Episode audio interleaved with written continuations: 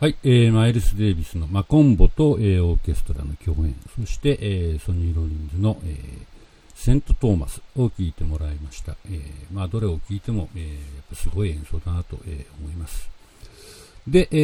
ー、まあ、この後、50年代の後半になると、えー、まあ、ハードバップと言われる音楽が、えー、すごく盛んになるわけですね。まあ、まあ、ジャズの形としては非常にこうよくできているわけですね。えーまあ、いいアドリブもたっぷり聴ける、えー、かっこいいメロディー、口ずさめる、えー、メロディーもある、リズムはスイングしているみたいなね、感じで、す、え、べ、て三拍子揃ってるみたいなジャズなんで、えー、当然みんなに支持されるわけですけども、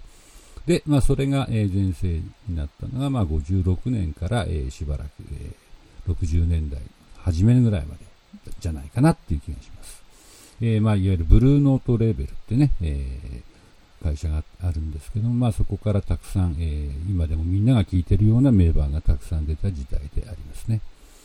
で、えっ、ー、と、ハードバップを聴いてみたいんですけど、まずはソニー・クラークっていうピアニストのクール・ストラッティンっていう曲を聴きましょう。で、この曲日本ですごくよく知られてる、まあ、ブルースなんですけども、アメリカじゃあんまり実は知られてなかったみたいで、あというのはソニー・クラークって、えー、ちょっと麻薬をね、えやりすぎで、えー、あんまりニューヨークで活動できなかったっていう事情があって、えー、一般人に知られてなかったらしいんですけども、まあ素晴らしい、えー、まあバドパウエルっぽいんですけども、ちょっとブルージーな感じの、えー、素晴らしいピアニストで作曲家でした。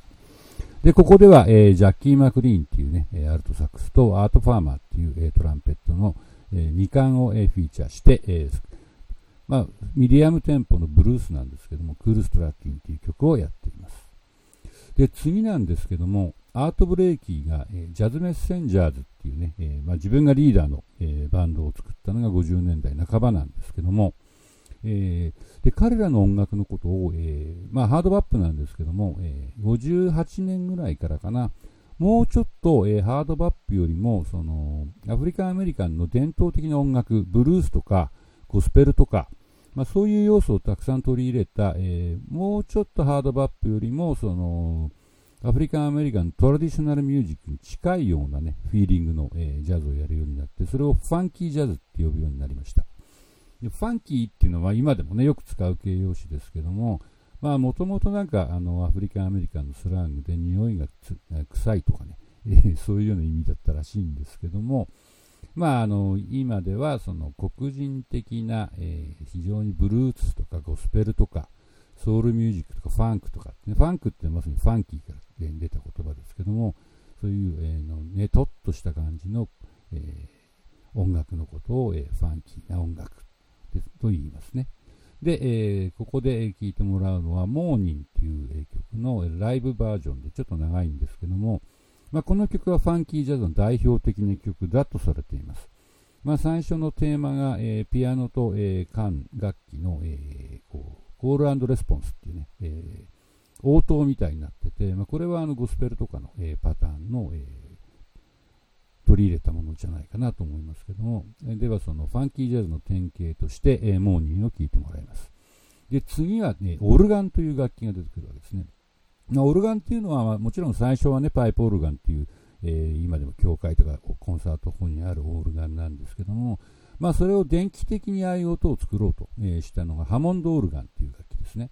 で、ハモンドオルガンって1940年ぐらいにもうできてるんですけども、まあ、それをジャズでですね、えー、使おうとした人が50年代になって出てきて、えー、今日聴いてもらうジミー・スミスはその代表的な一人です。で、まあ、ハモンドオルガンって、えーと、いろんな音色がこう出せるわけですよね。こう、なんていうんですかね、バーをこう切り替えるっていうかね。えー、まあ、電気的に音を出す楽器ですので、え、音色が何種類も出せて、それで、え、あとそのスピーカーが、あの回転するんですよ。回転すると位相が変わってですね、いわゆるその、